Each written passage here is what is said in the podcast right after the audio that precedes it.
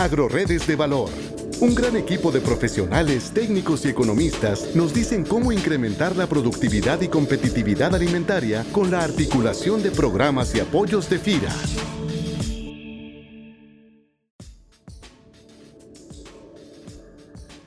Hola, ¿qué tal? Desde la agencia Cotlán de FIRA en Jalisco, esta emisión de nuestro podcast quiero compartirles con ustedes la importancia de implementar estrategias y acciones del gobierno corporativo en las empresas familiares pero sobre todo compartirles también nuestras experiencias para fortalecer su administración interna a fin de reducir los riesgos e incrementar las posibilidades de la autorización de créditos por parte de la banca comercial. Como antecedente es importante conocer que de un total de 5 millones de empresas en México, el 99% de ellas son empresas familiares y del 1% restante, solo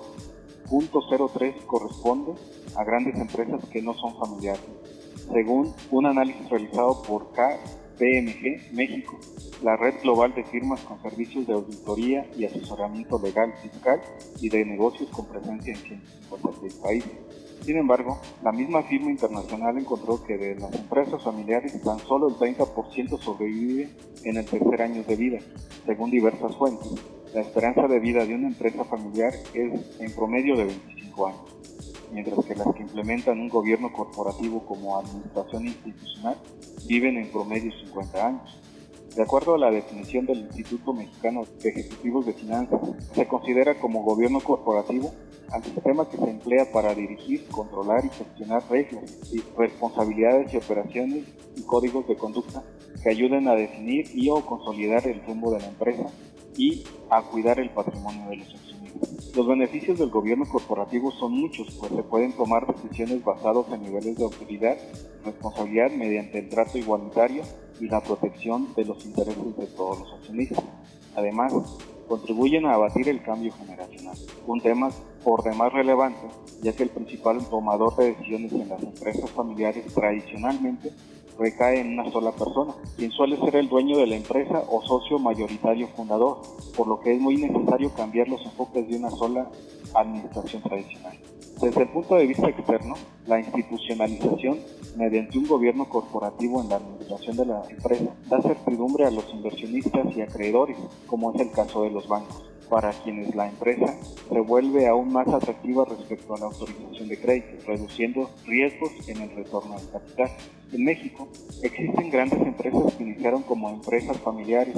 y tras implementar modelos y estrategias de gobierno corporativo han potencializado su crecimiento al grado de ser hoy importantes negocios en el mercado internacional, por ejemplo en la industria de los alimentos.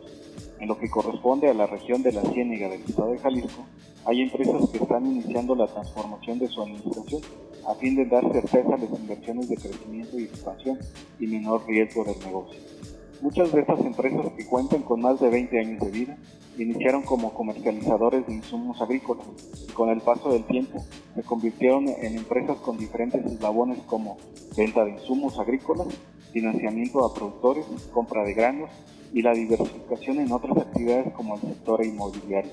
Algunas empresas iniciaron con un menor número de cabezas de ganado, pero aprovecharon oportunidades de negocio que les ayudó a convertirse en grandes empresas que han integrado la cadena desde la producción, industrialización y comercialización de productos lácteos, porcícolas y avícolas. Entre las estrategias que desde la Dirección Regional Occidente, en la Residencia Jalisco y la Agencia Cotlán hemos venido impulsando están el de otorgar los servicios de capacitación con el enfoque de administración estratégica, lo cual ha originado que empresas comercializadoras de insumos inicien su institucionalización, además de otorgar financiamiento oportuno para la implementación de proyectos de crecimiento, implementando recursos con los apoyos provenientes de convenios con instituciones del sector agropecuario. Para Agroredes de Valor, les saluda Beltario Vázquez Aguilar y los invito a conocer más sobre este tema en mi correo personal bvázqueza.gov.mx para cualquier duda o comentario.